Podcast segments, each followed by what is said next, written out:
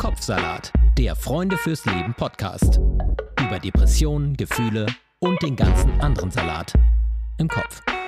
Hallo, herzlich willkommen zu einer neuen Folge von Kopfsalat. Ich bin Sarah Steinert und neben mir mein geschätzter Kollege Frank Jong. Und das finde ich übrigens so schön. Frank sagt immer zu mir, meine geschätzte Kollegin. Und jetzt wollte ich es auch mal ausdrücken. Ja, endlich. Dass auch er mein geschätzter Kollege ist und ihr seid unsere geschätzten Zuhörer.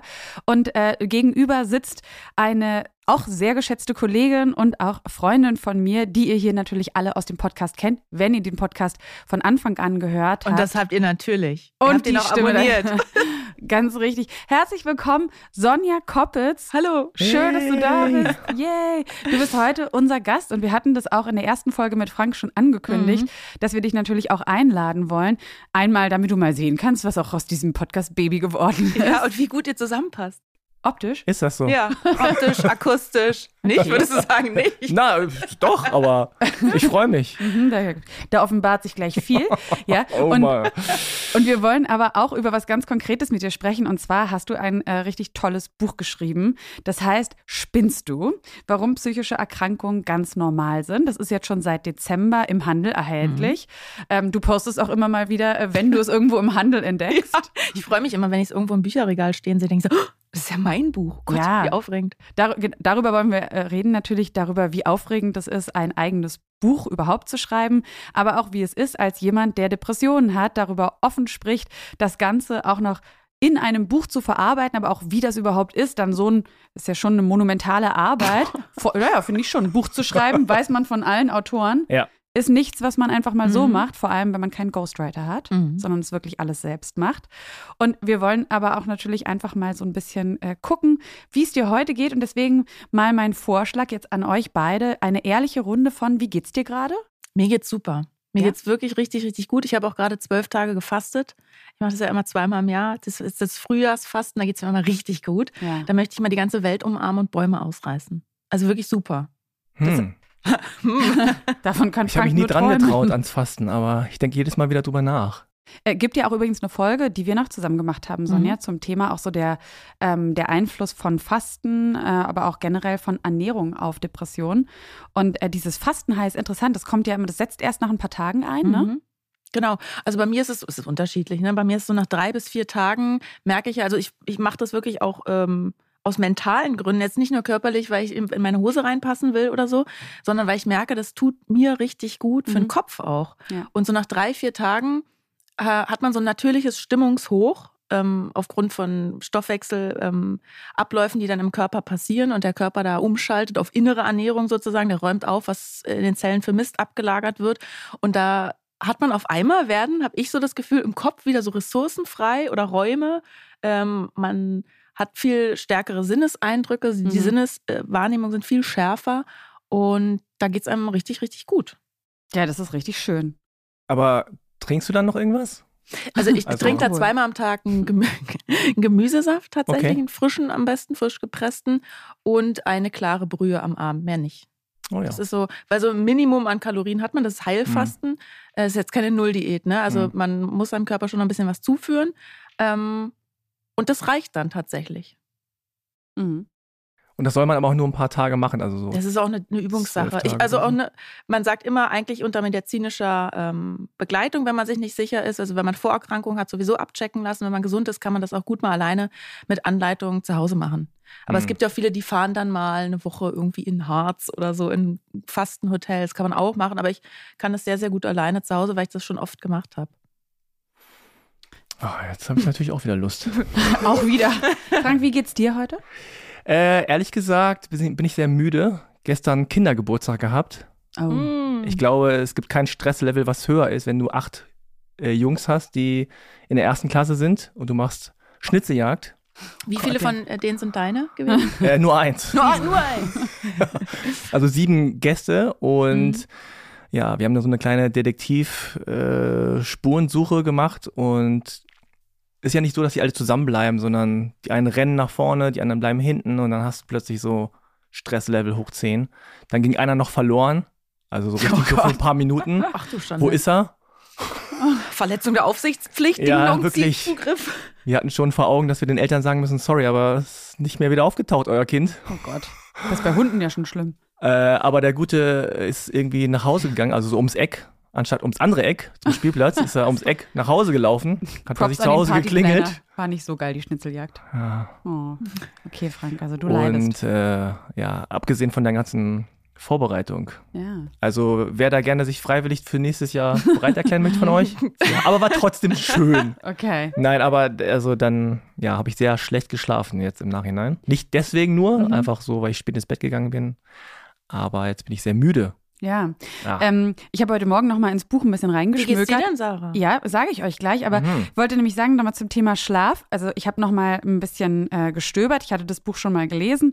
Also es geht ja in dem Buch allgemein um psychische Erkrankungen, aber natürlich auch eben um Depression und welchen Einfluss zum Beispiel wirklich schlechtes Schlafen Mhm. auch auf das psychische Wohlbefinden hat.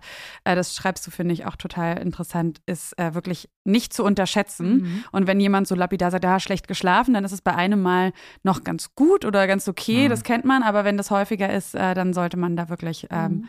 ein bisschen einen Blick drauf behalten und das nicht unterschätzen. Ja, und wie geht's mir? Ja, mir geht's nämlich gerade nicht so gut. Also mir geht's auch nicht richtig schlecht, aber ich habe gerade wieder so eine Phase, wo ich denke, ja, ähm, es ist irgendwie nicht so richtig gut. Und dann hat man ja einfach manchmal als Depressionserfahrener immer mal wieder diese Mhm. Angst, kommt da wieder was? Und ähm, habe dann gemerkt, dass ich auf dem Weg hierher dachte, so, jetzt muss ich mich aber wieder in die gute Laune bringen. Ne? Und das Mhm. finde ich so krass, dass selbst als jemand, der sich schon mit dem Thema so lange beschäftigt, man immer wieder merkt, dass man in diese blöden Fallen tappt, Mhm. vor denen man andere warnen Ja, würde, die, die auch die Literatur irgendwie immer wieder aufmacht und sagt, Achtung, Achtung, bloß ehrlich sein. Und deswegen war es mir jetzt irgendwie wichtig, auch mal zu sagen, nö, jetzt nicht so gut. Und das heißt dann ja auch nicht, dass man ähm, dann nichts machen kann und sowas. Ne? Aber es macht es gleich leichter zu sagen, ja, nee, ist jetzt nicht so geil. Mir scheint jetzt nicht die Sonne aus dem. Aber trotzdem bist du hier, vielleicht bist du ja wirklich trotz allem immer noch hochfunktional. So. Also so geht mir das dann Ja. auch oft, dass ich dann, wenn ich weiß, jetzt ist eine Aufzeichnung oder so Mhm. oder ein Interview und mir geht's nicht so gut, dass da legt es irgendwie noch einen Schalter um, als wären dann so Restenergiereserven Ja. ähm, ja, nochmal akquiriert oder so, dass man dann doch noch funktioniert. Und dann kommt man nach Hause, ich weiß nicht, ob es dir dann Ja. auch so geht, dann bist du fertig jetzt mit, ihr zeichnet zwei Folgen auf, meinetwegen, und kommst nach Hause und denkst so, oh Gott, Ja. dass ich das jetzt noch geschafft habe. Ja. Na, ich glaube, das würde mir jetzt, wenn ich jetzt wirklich in einer Depression wäre, was ich nicht bin, dann glaube ich, wäre das wahrscheinlich so. Vor allem dann, wenn ich mich so zwingen würde, etwas vorzuspielen. Also wenn ich so Mhm. denken würde, ich muss jetzt richtig gut drauf sein. Ähm, und das ist ja aber auch möglich, und das hast du ja auch viel erlebt, auch in deinem Radiojob zum Beispiel. Mhm. Äh, äh, man kann ja auch Sachen machen, auch in diesem in diesem Status, wo es eigentlich nicht so richtig geil ist. Aber Ja. erinnerst du dich da noch dran, wie häufig hast du eigentlich vorgespielt, während du in der Depression warst, dass es gut ist, obwohl es richtig schlecht war? Und Ja, wie oft hast du dich monatelang. getraut, aber auch mal einfach Ja. zu sagen, so geht nicht oder will ich nicht mehr? Ja, also, naja, wenn man, also ich hatte jetzt mittlerweile ja, glaube ich, schon vier oder fünf Episoden. Ich zähle da jetzt gar nicht mehr so genau mit, weil manchmal sind die Übergänge ja auch so fließend. Und das sind ja bei mir dann immer schon so sechs bis neun Monate, auch trotz Medikamenten. Also Mhm. wenn es so langsam reinschleicht, ne, dann geht's ja immer noch so. Dann merkt man, okay, jetzt scheiße, jetzt könnte es wieder am Anmarsch sein. Dann ist es eine Zeit lang ganz, ganz schlimm und dann wird's langsam wieder besser. Also ist ja nicht von einem Tag Mhm. auf den anderen. Aber trotzdem in dieser Zeit habe ich natürlich die meist, was heißt natürlich, ich habe die meiste Zeit weitergearbeitet und den Radiojob gemacht. Und natürlich habe ich dann eigentlich immer was vorgespielt. Mhm. Aber nicht, dass es nicht irgendwie, dass es nicht ich war in dem Moment, dass es nicht authentisch ist, sondern das ist halt mein gelernter Job. Das Mhm. Rotlicht geht an, das Mikrofon Mhm. ist auf und ich funktioniere dann irgendwie und muss auch gar nicht so groß noch darüber nachdenken. Das ist dann, Mhm. glaube ich, das Glück, wenn man das so lange gemacht hat. Aber ich habe natürlich gemerkt, dass mich das wahnsinnig viel Energie kostet, viel mehr als sonst. Also ich, ich, ich kriege da nichts Mhm. mehr rein, ich tank da nicht mehr auf durch die Arbeit, sondern Mhm. ich power noch alles, was ich noch übrig habe, da rein und dann komme ich nach Hause und breche zusammen, weil ich gemerkt habe, das ist viel zu viel. Und das ist dann halt, das ist Wochen, Monate Mhm. gewesen, immer wieder. Mhm. Ist denn das eigentlich so, also vielleicht kannst du es auch sagen, Sarah, wie es bei dir ist, dass es nur so den Schalter gibt an oder aus oder nur so oder so? Also mir geht's nicht gut, ich schalte um und bin dann in Anführungszeichen jemand anders oder ganz anders? Oder gibt es auch so ein Zwischenmaß? Also anders gefragt, hätte es dir geholfen, wenn du es hättest sagen können? Und die Leute hätten gesagt, okay, pass auf. Oder Ja. geht das dann gar nicht? Kannst du da nicht funktionieren? Ich habe es ja gesagt, die Leute auf Mhm. der Arbeit wussten es ja, aber ich Okay. kann halt, der Job ist nun mal so, wie er ist. Ne? Also Ja. da ist das Mikrofon, das geht an in der Sekunde und dann muss ich was sagen. Und dann muss ich Mhm. irgendwie funktionieren. Da gibt es kein, keine Grautöne, ne? da gibt es nur schwarz und weiß. Entweder schwarz, ich bin so ausgenockt, dass ich mich krank schreiben lasse, hatte ich auch. Ne? Dann war ich mal zwei Monate ähm, zu Hause und krank, obwohl ich die ganze Zeit krank war, aber dann halt Mhm. krank geschrieben. Oder eben weiß, ich funktioniere, aber keine, keine Zwischenstufen. Die Mhm. Zwischenstufen sind dann eher im Privaten gewesen. Also da, äh, da, da habe ich mich nicht, da konnte ich mich nicht mehr zusammenreißen oder so, wie man ja oft von außen gesagt, ja, dann reißt du dich mal zusammen, wenn es jetzt nicht so Mhm. gut geht, ne? Da, das ging dann nicht, weil da hab, musste ich mich dann völlig fallen lassen, weil einfach gar keine Kraft mehr da war, um irgendwie so zu funktionieren. Mhm.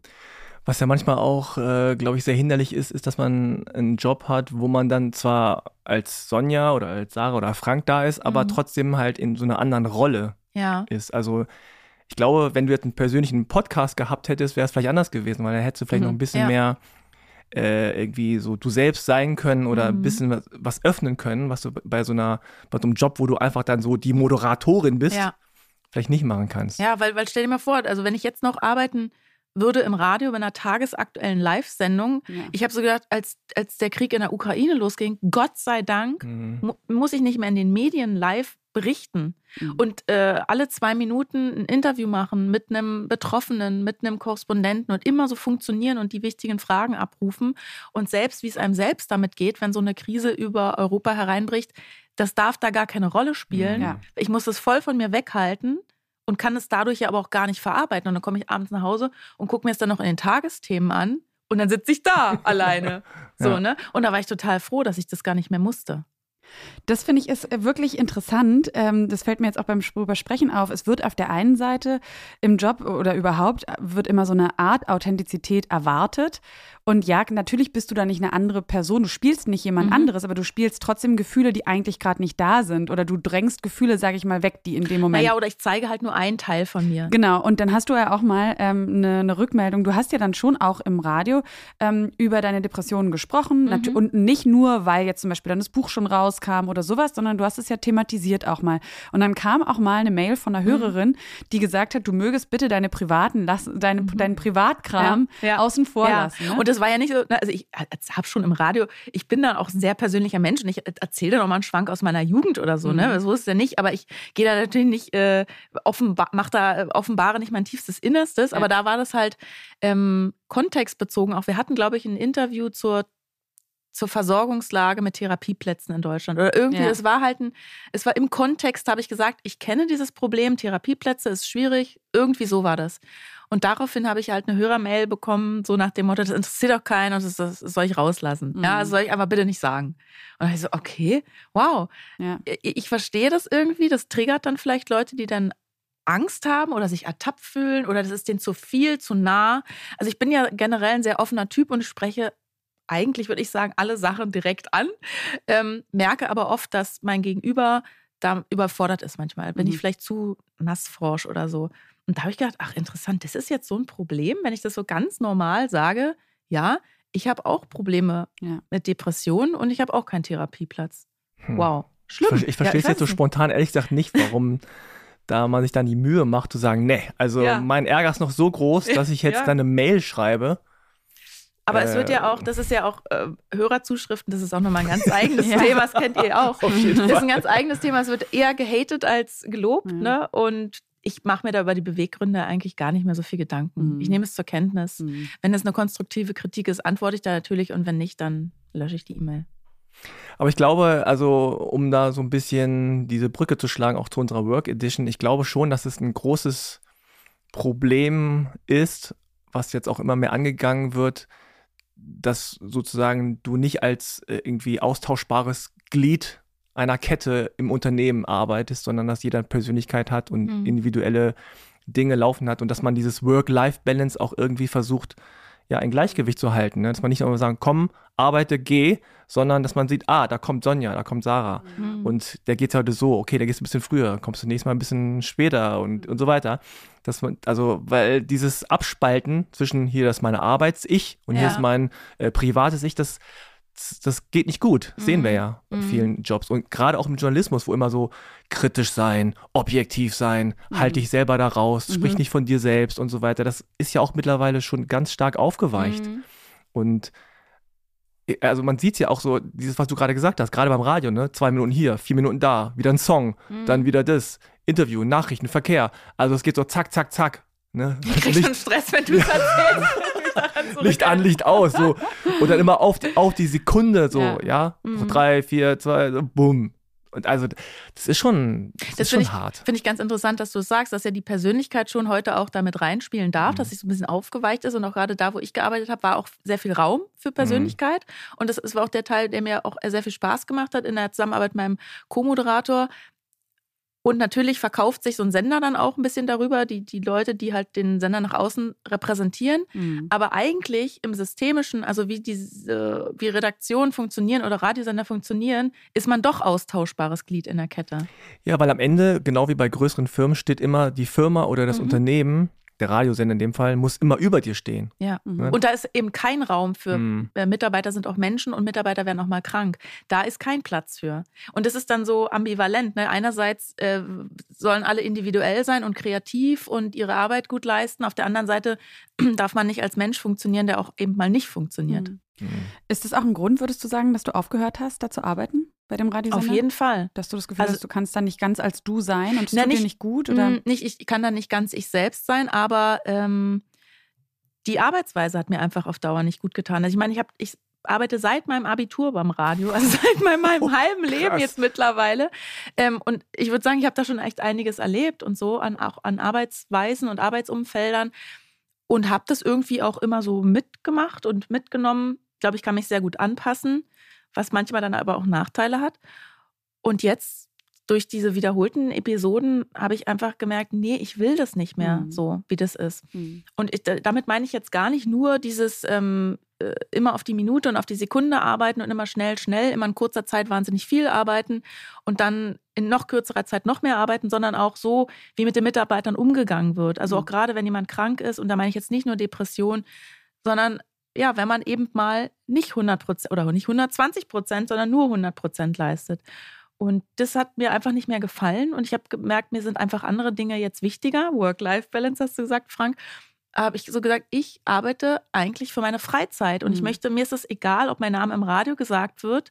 Ähm, davon kann, natürlich kann ich mir was von kaufen, weil ich Geld verdiene. Aber es macht mich nicht gesund, es macht mich Mhm. auch nicht glücklich. Mhm. So. Mhm. Ich weiß, viele Menschen brauchen das oder finden es toll, irgendwie in der Öffentlichkeit zu stehen. Ich bin eher so, dass ich denke, so, nee, eigentlich bin ich ganz gerne auch für mich alleine mal und dann geht es mir eigentlich viel besser, Mhm. ähm, wenn ich nicht immer auf tausend Leute Acht geben muss. Mhm. Jetzt hast du ja gesagt, du bist ein halbes Leben lang im Radio eigentlich. Ähm, und dann sagst du irgendwann, okay, jetzt dieser, dieser Schritt zu sagen, okay, ich mache jetzt was anderes oder ich höre jetzt auf, ist ja auch immer nicht so leicht, wie es dann im Nachhinein dann immer so Mhm. aussieht, ja. Mhm. Ist ja ein Prozess, der dann über, vielleicht sogar über Jahre äh, ähm, läuft. Und dann musst du ja irgendwie so fast im Buchstäblichen runterkommen. Also hast nicht mehr dieses Adrenalin-Ding Mhm. an, aus und, Mhm. und du hast dich aber anscheinend wahrscheinlich dran gewöhnt auch. Also wie bist du da so umgegangen? War das so, ey, cool, ich habe Zeit, ich Ja, kann reden, wann ich will, ohne Licht? Oder, Ja. oder warst du, oh, ich, mir fehlt jetzt auch irgendwie ein bisschen? Nee, das war ganz spannend, weil ich hatte meine letzte Sendung war zu Silvester und es war nochmal eine super, super Ah, lange, besondere stimmt, Sendung, ja. auch ganz toll. Mm, Und danach, also wahrscheinlich auch, weil das wahnsinnig anstrengend war, diese lange Sendung und ich im Dezember auch viel zu viel gearbeitet habe, ich bin danach richtig erstmal in so ein Loch gefallen. Ich würde sagen, eine Kurzzeitdepression von vier Tagen, Mhm. wo ich wirklich so, ich konnte morgens nicht aufstehen, ich habe gedacht, oh Gott, es ist alles so schwer und so anstrengend und ich möchte einfach nur noch die Bettdecke den Kopf ziehen und mich soll auch keiner anrufen und nichts.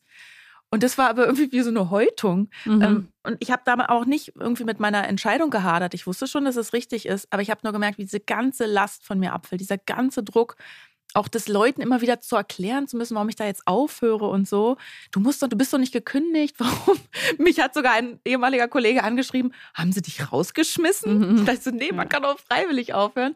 Ähm, und danach ging es mir schlagartig besser. Da habe ich dann wirklich gemerkt, ähm, wie richtig diese Entscheidung war und wie viel weniger Last ich tragen muss, sodass ich dann mich fast über mich selbst geärgert habe, dass ich das nicht schon viel früher Mhm. gemacht habe. Ich meine, Sarah, du hast schon Ja. oft gesagt, ja, so Ja, äh, Arbeitsum. Arbeitsumfeld und warum. Und ich sage, was ist doch mein Job und ich kann das doch und es macht doch Spaß. Ja, es hat ja auch teilweise Spaß. Es hat Spaß gemacht, Mhm. aber die anderen Sachen haben einfach überwogen. Ja. Und ähm, als ich das dann so gemerkt habe, als das irgendwie so ein bisschen aus meinem Körper raus war, da habe ich mich dann so richtig frei gefühlt. Ich weiß nicht, wann ich mich das letzte Mal so frei gefühlt habe. Obwohl, muss man dazu sagen, ich hatte jetzt noch nicht irgendwie den nächsten Job safe oder so. Also klar, ich habe viel Geld gespart, weil ich viel gearbeitet habe und keine Zeit hatte, das auszugeben. Und davon lebe ich dann erstmal so ein bisschen, aber ich hatte noch keinen Plan B. Also ich habe einfach gesagt, ich höre da auf, weil der Leidensdruck für mich ist so groß. Mir ist es egal, was danach kommt. Es kann nur besser werden eigentlich. Mhm. Was man ja aber auch mal sagen muss, weil ähm, wenn es jetzt auch vielleicht jemand hört in einer ähnlichen Situation, ne, man sagt ja, also ich habe in meiner Therapie zum Beispiel gelernt, so wenn man weiß, man muss was ändern, dass man trotzdem nicht alle Pfeiler ähm, umreißt. Und mhm. zum Beispiel das Buch hattest du ja auch äh, geschrieben, da warst du ja auch noch beim Radio. Ja. Ähm, und das heißt, als du aufgehört hast beim Sender, ist das Buch ja auch schon veröffentlicht gewesen. Du arbeitest ja auch noch bei einem anderen Sender. Mhm. Also, und du, also ich finde es ja immer wieder krass, weil nach meinem Empfinden machst du so krass viele Sachen gleichzeitig. Also du hattest ja, ja. schon noch ein paar Pfeiler stehen, wo du weißt, das, da kommt ja. jetzt schon noch Geld rein. also genau. du hast ja genau. jetzt nicht alles gekündigt nee. und es war gar nichts. Aber ich habe jetzt, so, also ne? ich habe einen Job, wo ich, wo ich sozialversicherungspflichtig tätig bin. Zwar minimal, aber dass ich wenigstens Krankenversicherung habe. Und der Rest, ja, es ist ist halt unregelmäßig. Ich, kann, ich könnte jetzt zum Beispiel, glaube ich, keine Wohnung mieten oder so, weil ich mhm. habe jetzt ja keine Honorarabrechnung, die ich davor zeigen kann, so großartig. Ja, das kenne ich. und so, aber klar, es mhm. ist ein Einkommen da, das ist irgendwie schwankend und nur so ein bisschen erstmal, aber irgendwas ergibt sich schon immer, mhm. denke ich. Und ja, genau wie du sagst, ich arbeite immer noch wahnsinnig viel und merke, ach, vielleicht arbeite ich jetzt so ein eigentlich ein normales Pensum. Mhm. Ja. Vielleicht, ich weiß ja. es nicht. Also ich habe jetzt für mich gemerkt, weil ich jetzt so mehr so als freie Journalistin noch tätig bin und immer so Schreibsachen mache, so Manuskripte schreiben und so. Und wenn ich mir das selber einteilen kann, merke ich eigentlich, für mich sind vier Tage in der Woche ideal und maximal so fünf bis sechs Stunden. Ja. Hm. Mehr ja. nicht. Und das ist auch noch viel, finde ich. Und es ist halt ja auch, weil es halt nur Kopfarbeit mhm. ist, es ist ja nur Lesen und Schreiben. Ja. Ähm, das ist noch viel. Ich habe gerade so das Bild, ähm, weil du vorhin gesagt hast, dass man so irgendwie die ganze Zeit in, in also oder du hast das, glaube ich, gesagt, Sonja, dass man so in Fahrt ist die ganze Zeit. Mhm. Ja, und, und das ist wie so, wie so ein ICE, der so ja. immer mhm. so lang und es ist schwer, den anzuhalten, mhm. weil es läuft ja. ja. Ne? Es läuft ja. ja. gut, es läuft äh, auch feedbackmäßig gut. Die Leute sagen, hey, toll und toller Job und alles mhm. läuft. Aber man selber merkt irgendwie, das, das geht mir zu schnell irgendwie. Das, äh, irgendwie komme ich nicht mehr raus aus dieser Nummer. Und dann muss man diesen ICE anhalten mhm. und dann kommt dieser ganze Ballast so nach vorne. Das ist dieses, ja? dieses vier Tage Tief, Genau, das ist dieses Tief ja. so und dann ist so, oh, jetzt muss der ICE aber wieder ja. so anrollen und dann ist es aber vielleicht kein ICE, sondern nur so ein Regionalzug. So eine Bimmelbahn. Ich, fahr, ich bin genau. letztens mit einer Bimmelbahn gefahren von Leipzig nach Chemnitz. So bin ich gerade. Und da guckt man so raus und denkt, ach, oh, ist eigentlich ganz schön so links und rechts. Mhm. Man kann sich ein bisschen umgucken, man rauscht nicht so vorbei, man guckt so ein bisschen, man bimmelt. Ja, weil das, das ICE-Bild. Man hält mal kurz an. Das ICE-Bild ist echt super, weil ich hatte teilweise das Gefühl, dass mein Leben mich so rechts mhm. außen überholt. Genau. Also ich fahre im Auto irgendwie auf der Autobahn, Strich 120, weil schneller ist nicht erlaubt und irgendeiner will sich, weißt du, im Porsche ja. mit 280 rechts vorbei. Das war mein Leben irgendwie so an mir vorbei, rechts. Mhm. So, und, und jetzt merke ich so, ah, vielleicht bin ich jetzt gerade auf Augenhöhe mit dem, was ich allem machen muss, dass ich es jetzt so in dem Tempo machen kann, wie es auch richtig ist. Aber du hattest nicht das Gefühl, so, shit, ich muss wieder in ICE. Nee. Tempo nee. kommen. Uh -uh. Oder Dafür warst du auch, glaube ich, zu ah, lange. Okay. War es zu lange auch so, ne? Ja, es war zu lange so. Oder ich, also vielleicht auch das, was ich beschrieben habe, ich brauche das ja nicht. Mhm. Ich brauche nicht dieses ständiges Feedback und ähm, Lob oder so. Ich, also klar, Wertschätzung ist wichtig im Job, das ist mir auch wichtig, aber äh, ich bin da nicht so sehr im Außen, glaube ich, drauf angewiesen dass ich deswegen, also als dieser ICE weg war, fand ich es total schön und würde auch lieber aus der Bimmelbahn auch sogar noch aussteigen und zu Fuß gehen. Jetzt sprechen wir so in Bildern die ganze Zeit, aber ähm, nee, dieses Langsame gefällt mir schon sehr gut. Mhm. Und dann, um auch mal wieder aufs Fasten zurückzukommen, das zwingt einen auch nochmal zur Langsamkeit, weil man ja nicht so viel Energie zur Verfügung hat und ich mache dann ja. und mache dann alle Sachen so ganz langsam. Mhm. Ich gehe dann auch ganz langsam, wenn ich zur S-Bahn laufe, ganz langsam, obwohl ich eine sehr schnelle Geherin eigentlich bin ähm, und merke so, ah nee, muss ich aber nicht. Mhm. Und das ist auch so für mich so ein Leitspruch, den eine genau. Freundin von mir gesagt hat, Katrin, schöne Grüße, äh, als es in dieser Arbeitsphase so schrecklich war. Sie hat gesagt, Sonja, du musst es ja nicht mhm. machen. Ja. Du mhm. musst gar nichts. Ja, genau. die Sterne, du mhm. musst gar nichts. Ja. Ähm, und das ist für mich so hängen geblieben und das mhm. sage ich mir immer wieder, du musst gar nichts. Mhm. Und hast du in der Phase äh, des Buchschreibens schon auch vielleicht nochmal gemerkt, so, ey, krass, für mich ist vielleicht dieses selbstbestimmte Arbeiten mhm. viel, viel passender einfach. Damit kann es mir theoretisch auch viel besser gehen? Also ist es auch vielleicht besser für meine Gesundheit? Total. Mhm. Weil ich habe gemerkt, also was, wo ich immer ein Problem mit hatte, sind Pausen zu machen, weil das nicht möglich war in dem Arbeitsalltag. Also es gab jetzt keine Mittagspause.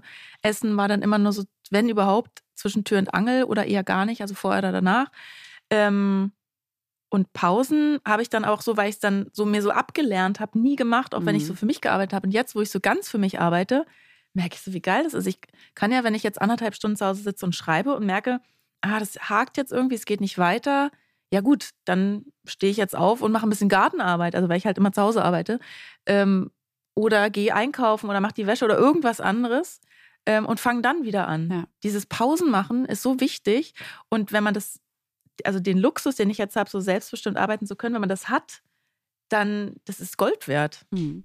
Kann, kann, kann natürlich nicht jeder. Und das ist irgendwie ein Mist, auch wieder dann im Arbeitssystem, im Arbeitsalltag dass die meisten Jobs halt nicht so funktionieren. Ne? Wenn du an der Stanze stehst in der Fabrik, da kannst du nicht sagen, ja, haltet mal das Band an, ich ja. bräuchte jetzt einen Kaffee. Ja. Mach mal aber wahrscheinlich gibt es da, ich fahr mal nach Hause. Ich glaube aber, dass es da zum Beispiel oft geregeltere Pausen und sowas zum Beispiel mm, gibt. Ne? Wirklich, also wirklich. es ist ja auch nicht jeder, ich habe dich ja auch zum Beispiel immer dafür bewundert, ich meinte das am Anfang auch sehr ernst, ähm, ein Buch zu schreiben, das ist eine Mammutaufgabe und nicht jeder kann ja auch selbstbestimmt arbeiten. Also mm. ich glaube, was da total wichtig ist, ist, dass man ja wirklich auf sich ein bisschen schaut und schaut, was würde mir wirklich gut tun, fernab von dem, was glaube ich, was ich soll oder ähm, ne, sondern mhm. wirklich so, was passt eigentlich zu mir, was sind so meine. Ja. Aber so funktioniert ja leider die Arbeitswelt nicht, in großen Teilen nicht. Vielleicht ist da irgendwie jetzt mal so ein Wandel in Richtung, wie sagt man, New Work oder so. Ähm, aber meistens ist so, du hast einen Job, der ist so, die Jobbeschreibung ist so, die Arbeitszeiten sind so, vielleicht mhm. hast du ein mhm. bisschen Gleitzeit oder kannst mal einen Homeoffice-Tag einlegen, aber du hast da diese Beschreibung und die hast du zu erfüllen. Mhm. Es ist ja nicht so, dass ich sage als Mensch, ich funktioniere so und so, ich möchte dann und dann Pausen machen und dann in Urlaub oder mein Arbeitsplatz soll so schön aussehen wie das Studio, sondern du hast da ein Büro, gehst dahin und dann machst du das. Und da fragt ja selten einer, was würden Sie sich dann wünschen? Ich hatte letztens mal ein Vorstellungsgespräch. Da hatte ich eher den Eindruck, dass die sich bei mir bewerben, mhm. dass die Firma ja, sagt, mhm. ah, folgendes, wir haben hier dies ja. und das und dann ist so, wow, ach, mhm. das gibt's auch, das mhm. war, fand in meinem Horizont mhm. bisher gar nicht statt.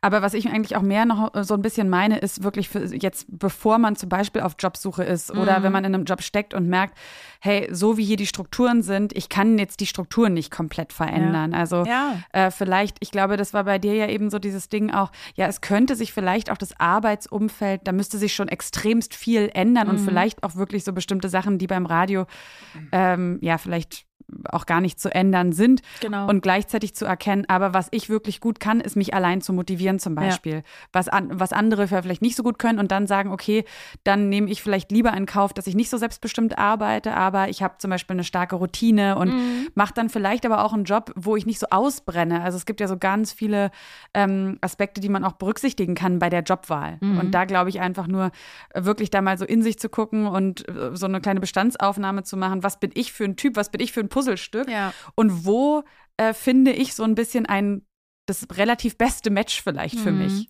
Aber das ist ja auch so schwierig, gerade wenn ich jetzt überlege, so, wenn man den ersten Job anfängt, also nach der Schule oder nach der Uni, man weiß das ja mhm. noch gar nicht. Mhm. Man ist ja auch, man wird ja nirgends sensibilisiert dafür, ähm, darauf zu achten oder so. Ne? Man überlegt so, worauf ich Bock, was habe ich jetzt studiert, was kann ich damit arbeiten, genau. wie viel Geld verdiene ich. Ja. So, darauf guckt man. Ja. Man wird ja nicht irgendwie, also man, die Ressourcen, die man so hat, ne, oder was, was die Ressourcen auch schützen muss im Arbeitsumfeld oder so, das, das, das lernt man doch nirgends. Ja. Das weiß man ja auch nicht, bevor man es nicht ausprobiert hat. Mhm. Und mir hat es ja auch Spaß gemacht und ich konnte das ja auch jahrelang.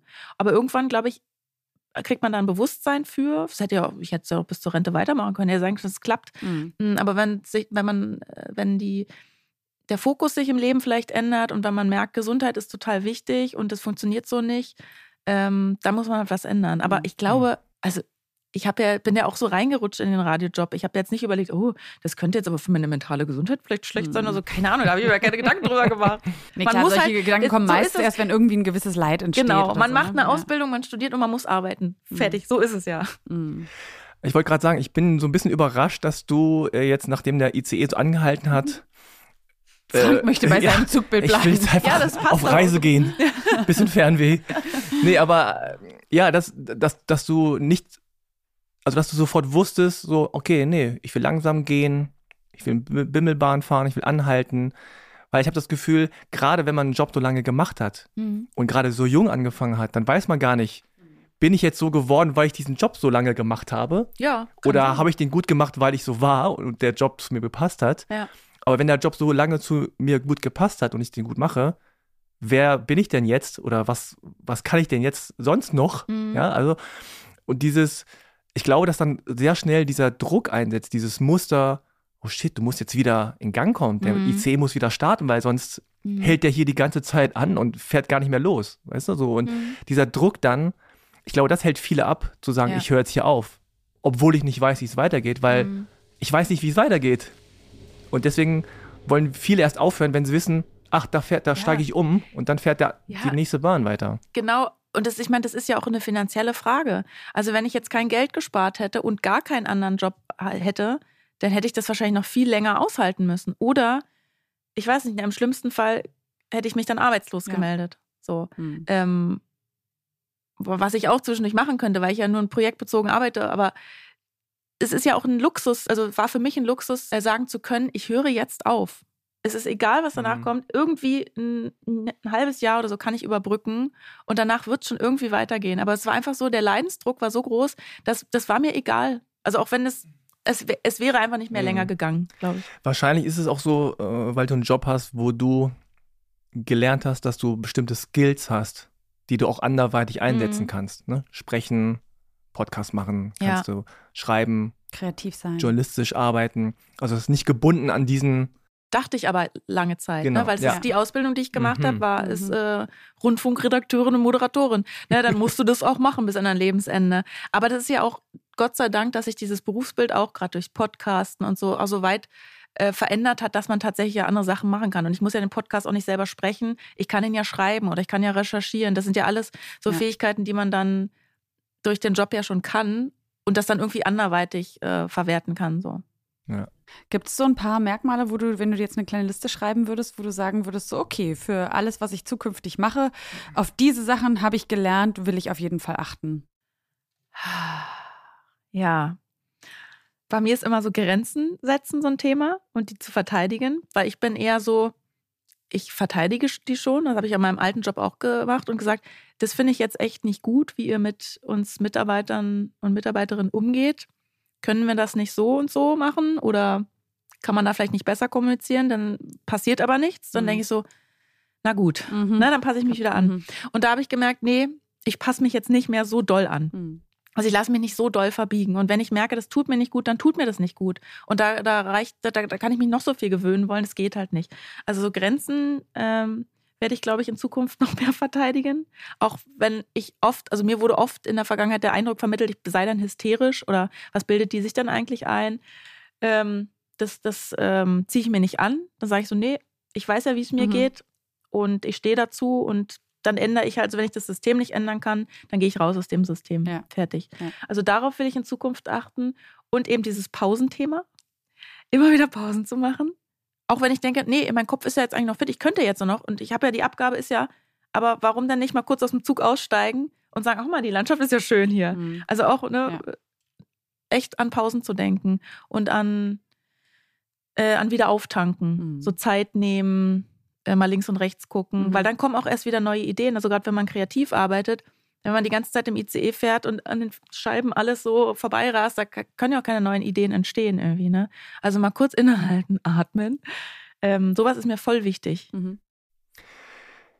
Wie war denn eigentlich so der Prozess des Buchschreibens, was ja völlig anders ist als jetzt Radio machen? Da sitzt man da zu Hause vielleicht oder irgendwo anders im Büro und hat da so seinen Laptop und so ein leeres Blatt und man denkt so, ja, jetzt Mhm. schreibe ich hier so ein paar Sätze rein und irgendwann muss das so ein vollständiges Buch ergeben. Mhm. Dann gibt es Abgabetermine und also wie, wie war das für dich? Das war voll super. Hm. und total leicht irgendwie. Also ich, ja, ich weiß so Leute, die so, oh Gott, und jetzt hier und ähm, ich weiß nicht, das ist mir total leicht gefallen. Ich habe schon immer gerne geschrieben. Also ich hatte da Schule, Deutschleistungskurs und so.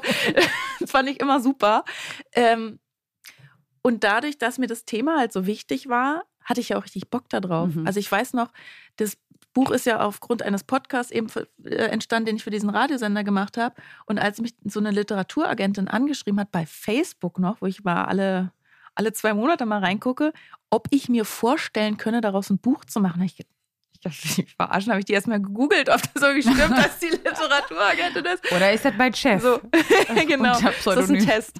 Ähm, nee, und dann habe ich gemerkt, dieses Schreiben, boah, das fällt mir richtig leicht. Und Ja. ich meine, dadurch, dass ich ja schon so viel zu dem Thema recherchiert hatte und auch schon in der Psychiatrie war, um Reportagen zu machen und schon so viele Leute kannte und so viele Interviews geführt habe, war das eher noch so, ich gieße das jetzt nochmal in eine größere Form Mhm. und habe noch mal mehr Zeit. Und das ist auch wirklich wieder, wo ich gemerkt habe, ähm, was Tolles, arbeiten zu können, in einer wirklich, wo man viel Zeit hat und nicht Mhm. im Radio. In vier Minuten ist das Ja. Interview, da musst du alle Fragen gestellt haben, Ja. alle Infos müssen rübergekommen sein. So frustrierend. ähm, sondern du hast halt, ich weiß gar nicht, wie viele Seiten sind es geworden, 350 oder so.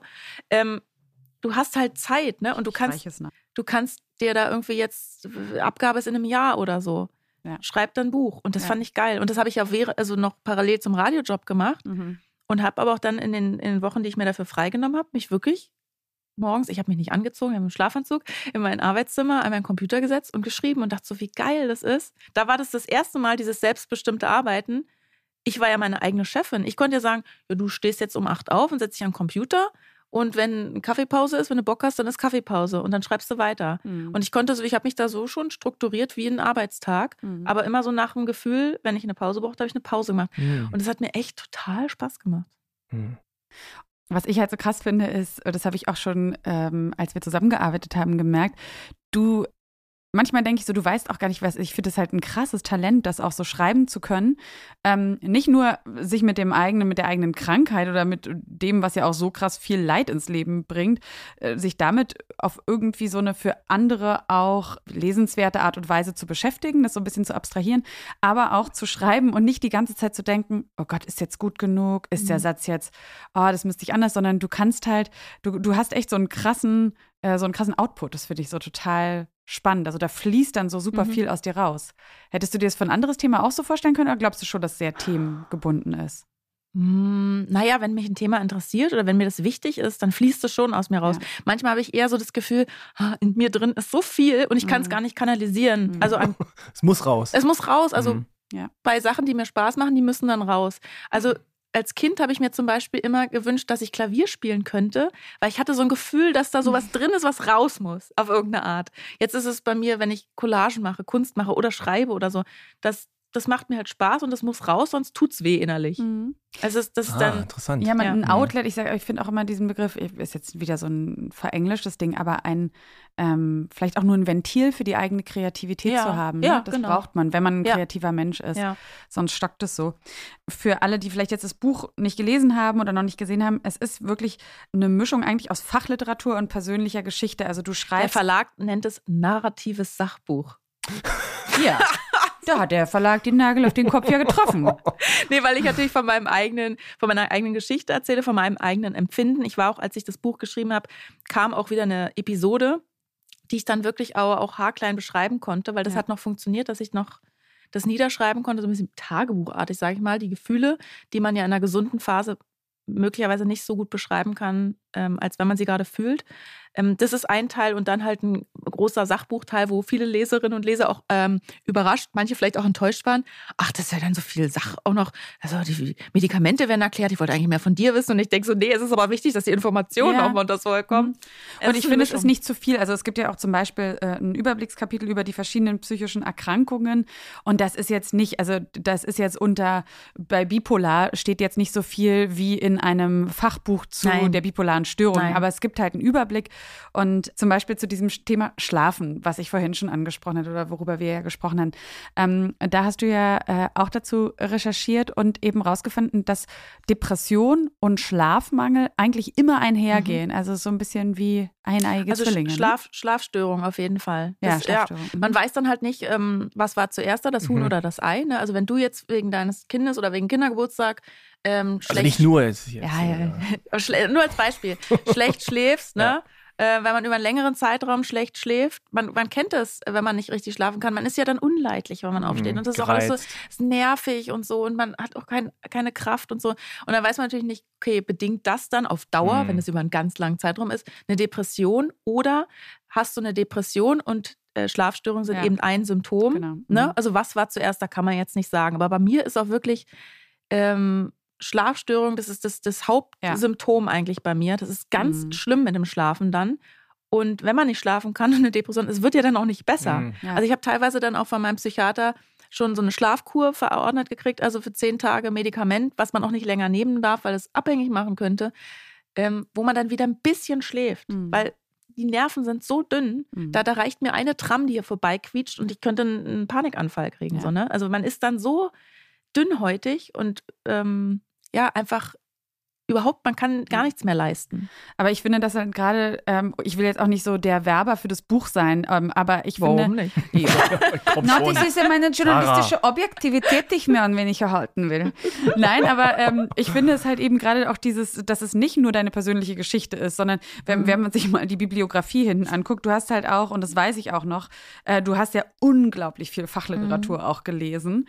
In den ähm, Nächten, wo ich tatsächlich lach, wach lag und nicht schlafen konnte. Ja. Weil da war Gott sei Dank in der Episode ähm, meine Konzentrationsfähigkeit nicht in Mitleidenschaft gezogen. Ich konnte mich, da war es wieder, da war ich wieder mhm. funktional unterwegs. Ich konnte lesen mhm. und Informationen verarbeiten, ging auch nicht immer. Mhm. Und da habe ich die Bücher verschlungen, wie ja, bekloppt. Ja.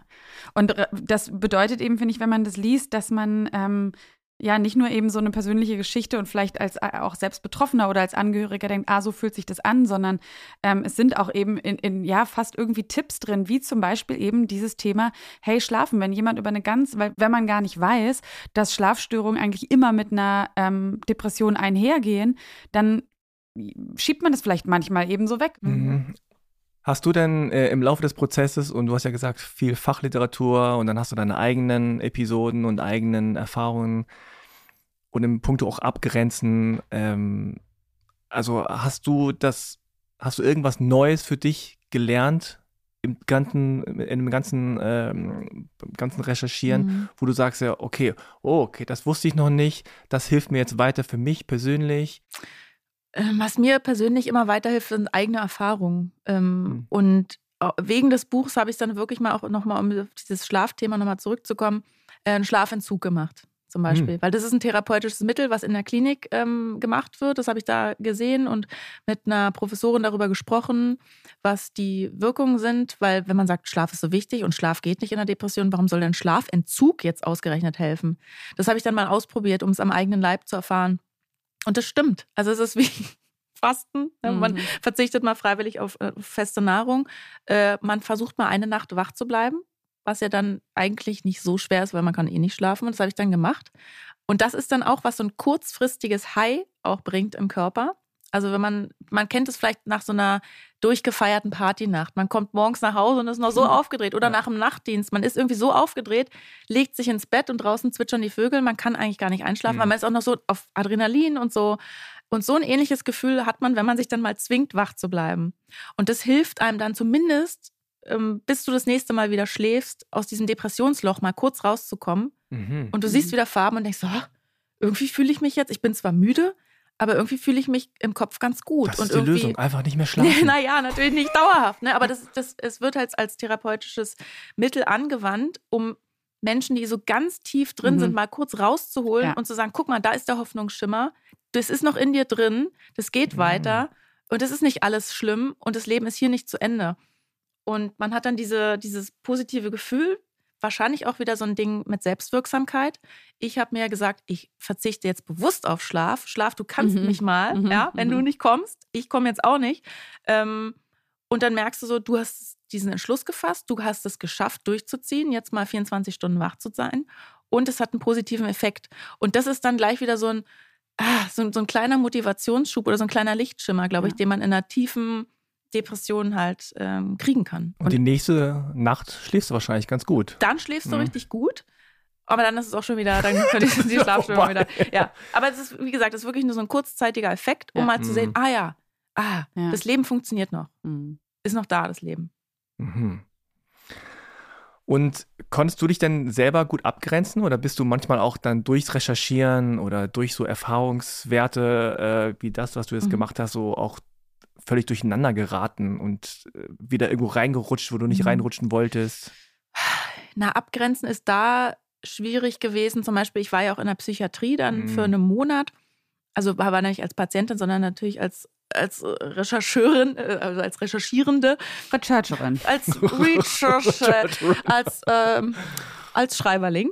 Ähm, und habe natürlich mit ganz vielen Betroffenen gesprochen, ne, mit ganz unterschiedlichen psychischen Erkrankungen und habe deren Lebensgeschichte gehört. Und Aber du warst komplett einen Monat drin? Nee. ich habe da nicht übernachtet, Ja, das war bei okay. mir, ist bei mir um die Ecke. Da ist Mhm. ähm, ein Campus von der Charité, Benjamin Franklin Klinikum in Berlin-Steglitz. Da bin ich dann immer hin, tagsüber, habe dann so Gruppen mitgemacht und verschiedene Therapien und alles mal so durchlaufen wie die Patientinnen und Patienten und habe dann halt viel mit denen gesprochen auch. Also und viel halt über Lebensgeschichten erfahren und Lebenskrisen, die dann ja auch mit einhergehen und so.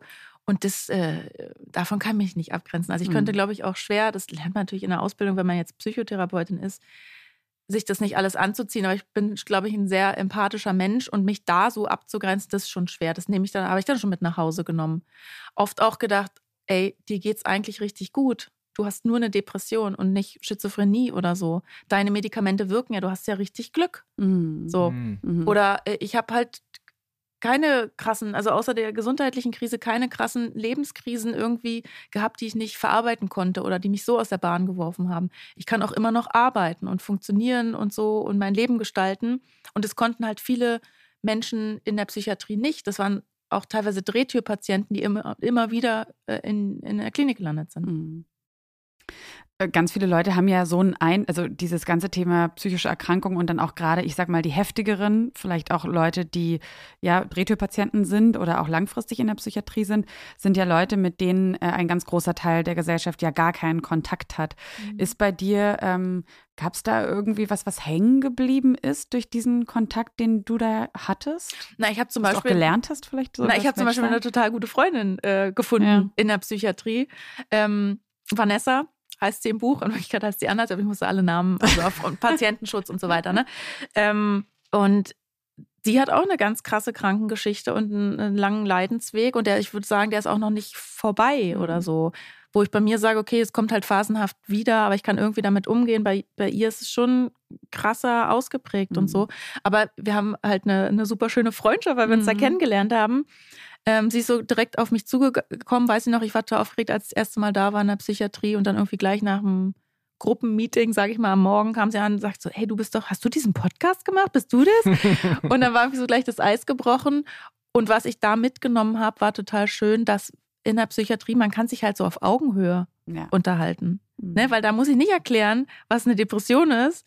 Und da muss ich, da, da uns auch nicht da, rechtfertigen. da so, schließt sich vielleicht Ja. auch der Kreis, wenn ich da nämlich hingegangen bin an einem Morgen und mir ging es nicht gut, Mhm. da muss ich nichts vorspielen, dann geht es mir Ja. nicht gut und dann rede ich halt mit keinem. Und da sind noch fünf andere, die auch mit gar keinem reden wollen. Und man nickt sich so zu und so, ja, I know you, weißt du? Also das ist irgendwie so, und so geht es mir heute auch noch, ähm, wenn man sich quasi offenbart und sagt, ich habe Depressionen und dann sagt jemand, ich auch. Dann ist man Ja. da gleich irgendwie so, Mhm. Ah wow, da muss ich nichts erklären. So. Und da kommen keine doofen Nachfragen. Und das ist irgendwie auch, was ich mitgenommen habe, dass so psychische Erkrankungen oder die, die schlimmen Erfahrungen, die man damit macht, weil man ist ja wirklich so im Menschsein erschüttert, im Denken, Fühlen und Handeln. Ähm, es hat aber was wahnsinnig Verbindendes, weil uns das eben so zurückschmeißt auf diese Urmenschlichkeit, diese ähm, soziale Komponente, die da so gestört ist. Aber wenn man halt weiß, wie es dem anderen geht, und jetzt mal psychische Erkrankung hin oder her, ne, wenn man sich reinversetzen kann, wie es dem anderen geht, das hat ja was total Verbindendes. Ja, ich wollte gerade sagen, dein Buch heißt ja auch, psychische Erkrankungen ganz normal sind. Und ich glaube, das ist ganz, ganz wichtiger Aspekt, dass man bei allem eigentlich immer, wenn man weiß, man ist nicht alleine damit, geht es einem gleich viel besser. Ja. Und da auf diesem Weg sind wir ja so ein bisschen. Und äh, was ich noch fragen wollte, ist, du hast ja jetzt einfach auch viel äh, in deinem Leben drüber geredet. Du hast jetzt auch viel darüber geschrieben. Erstmal dieser Prozess, also das drüber reden und das drüber schreiben. Wie würdest du sagen, ähm, unterscheidet sich das? Also was tut dir besser? Was äh, macht es mit dir, wenn du darüber redest oder darüber schreibst? Da mache ich gar keinen Unterschied. Das Mhm. ist ja einfach so, ich hau das halt raus, ne? Wie ich vorhin schon gesagt habe, ich äh, habe da ja auch keine Berührungsängste oder so, was preiszugeben, auch von mir per persönlich privat. Ich merke, dass das beides mir einfach wahnsinnig gut tut, weil warum soll ich es zurückhalten? Und was noch viel wichtiger ist, ich merke, dass es anderen hilft. So, weil das war auch so ein bisschen die Intention, als ich damals den Podcast gemacht habe, den Spinnst du oder dann eben auch mit, mit dir, mit ähm, Sarah Kopfsalat zusammen, diese Erfahrung zu teilen, um vielleicht anderen so ein bisschen einen Leidensweg zu ersparen, einfach weil ich habe am Anfang so recherchiert, was Depression, klar wusste ich das ungefähr, was es ist, mhm. aber was es bedeutet, welche Auswirkungen, was man machen kann. Und diese Informationen irgendwie weiterzugeben und diese Erfahrungswerte, was hat mir geholfen, was hat nicht geholfen, ja. wie gehen andere mit mir um, wie ich, wie ich mit anderen um, das zu teilen, denke ich irgendwie so, wenn das jetzt nur einem Leser oder einer Leserin hilft oder einem Podcasthörer, dann habe ich ja schon viel gewonnen irgendwie. Weil das Wissen ist nun mal da in meinem Kopf Warum soll ich das nicht jemand anders mit auch mit an die Hand geben? Und wenn ich dann so ein Feedback kriege, oh, ich habe mich da voll wiedererkannt, dann denke ich so, ja, cool. Dann war es genau für die Person genau richtig in diesem Moment. Vielleicht gibt es ja auch einen Zuhörer, eine Zuhörerin da draußen, die jetzt äh, für diese Folge nochmal so ein Gefühl ähm, bekommen hat. Da würden wir uns auf jeden Fall, oder darüber freuen wir uns dann, glaube ich, alle gleichermaßen. Ja. Ja. Ja, Amen. Amen. Amen. Ja, dann ähm, sind wir auch am Ende dieser Folge angekommen. Oder Frank, brennt dir noch was auf den Lippen? Naja, vielleicht nochmal so zum Schluss, so äh, ganz, ganz journalistisch. Ne? Also die Krankheit, hast du ja gesagt, ist nicht so komplett weg, so weggeschrieben, zack, hier einmal ein Buch und dann weggepackt, verkauft. da ist sie jetzt drin. Verkauft, da ist sie jetzt, ja. Oh, sie macht Geld. War Toll. ganz gut. War eine schöne Zeit, ja, nicht so eine schöne Zeit, aber ist jetzt äh, vorbei, sondern es ist ja immer noch da. Du kannst aber damit umgehen. Du hast mhm. verschiedene Informationen gesammelt, also sowohl privat, persönlich als, als auch äh, durch Recherche. Aber jetzt fühlst du dich wahrscheinlich besser gewappnet, ne? So ein bisschen. Mhm. Ja, also das, wie Sarah sagt, wenn man so, ähm, man ist immer so ein bisschen skeptisch sich selbst gegenüber oder mhm. man beobachtet sich. Also jetzt gerade würde ich sagen, mir geht es wirklich so gut wie noch lange nicht. Ich habe auch sogar meine Medikamente ausschleichen lassen, ähm, weil ich mich jetzt einfach gerade so sicher fühle und die habe ich jetzt Jahre äh, durchweggenommen. Aber jetzt fühle ich mich so sicher oder so, dass ich vielleicht besser reagieren kann, auch aufgrund meiner äh, veränderten Arbeitssituation dass es mich vielleicht nicht so schnell wieder erwischt oder auch nicht so stark. Aber ich weiß einfach, dass es mhm. wiederkommen kann. So, ja, fucking, das gehört jetzt dazu. Das ist so. Damit habe ich mich aber schon lange abgefunden. Mhm. Und davor habe ich auch keine Angst. Ich weiß, andere haben immer sehr noch krasse Angst davor, dass es wiederkommt und so. Ich bin nicht so ein, in gesunden Phasen nicht so ein angstgetriebener Mensch. Deswegen, pff, ich äh, nehme jeden Tag, wie er kommt und freue mich. Wenn es ein schöner Tag ist, wenn es jetzt nur so ein mittelmäßiger Tag ist, dann ist es auch okay. So. Okay, aber es gibt jetzt nichts, wo du sagst, okay, wenn sich das so anbahnt, dann mache mhm. ich das. Oder dann gibt es dieses äh, Geheimrezept aus der Schublade, wo ich sage, okay, now it's time. naja, machst sie auf, holst es raus. Es gibt schon immer, und dadurch, dass ich das jetzt ein paar Mal äh, durchgelebt habe, habe ich so ein paar Sachen, aber letzten Endes haben die mich nie davor bewahrt. Ich habe jetzt hm. noch nicht mein Allheilmittel gefunden. Also Medikamente, toi, toi, toi, haben bei mir Gott sei Dank immer relativ gut geholfen. Und da sind die Phasen wahrscheinlich nicht so lang oder nicht so schlimm geworden. Deswegen, wenn ich jetzt merke, ah, es geht wieder los oder so, würde ich wieder zu meinem Psychiater gehen und sagen, hier, gib mal doch wieder ein Rezept. Mm, das und halt dieses äh, Gang rausnehmen und auch krank sein dürfen, äh, sich nicht verstellen müssen, sondern dieses schneller irgendwie vielleicht, ich hoffe, dass ich es dann schneller wieder realisiere, okay, ich bin jetzt wieder krank und ich, ich, ich darf dann auch krank sein. Ja. Okay. Selbstliebe auch ein bisschen.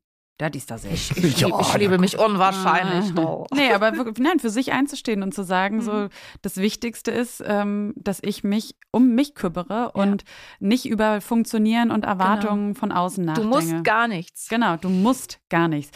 Danke nochmal an unsere Freundin Katrin, die das. und die Sterne haben es gesungen, oder? Äh, das hast du gesagt, ich vorhin gehört. Wollte ich mal nachrecherchieren. Ich glaube, das ist, ja. Das, wenn, wenn, wenn die GEMA nicht wäre, würden wir den Song jetzt anspielen.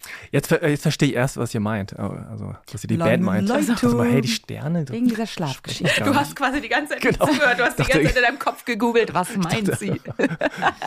naja, Frank kann jetzt ja noch ein kleines Päuschen machen. Ähm, ihr zu Hause auch, bis dann die nächste Folge kommt. Und dann ähm, erstmal ja für diese Folge ganz, ganz herzliches Dankeschön, liebe Sonja, dass du bei uns warst. Dein Buch Spinnst du ist erschienen im Rowold Verlag. Kann man kaufen überall dort, wo es Bücher gibt. Gibt es schon das Hörbuch davon? Gibt's auch. Gibt's auch oh. schon. Überall, wo es Hörbücher gibt. Gibt's auch auf CD. Wirklich. es gibt keine Player mehr. Aber die CD auch nicht, wenn du eine CD abspielen kannst. Datasette. Ja.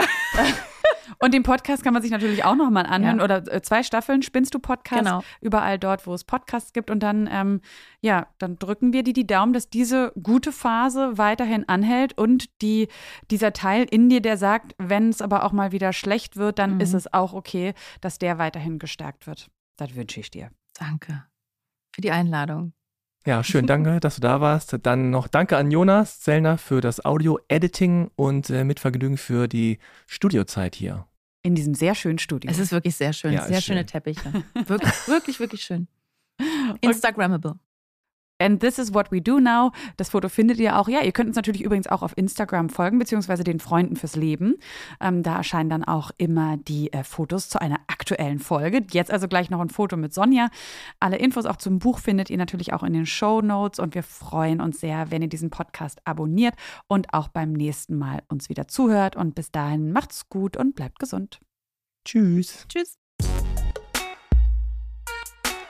Wenn ihr euch nicht sicher seid, ob ihr selbst unter einer Depression leidet oder Freunde, Verwandte und Bekannte, dann geht zum Hausarzt. Infos zu weiteren Anlaufstellen und Krisenberatungen findet ihr auf der Homepage von Freunde fürs Leben auf frnd.de.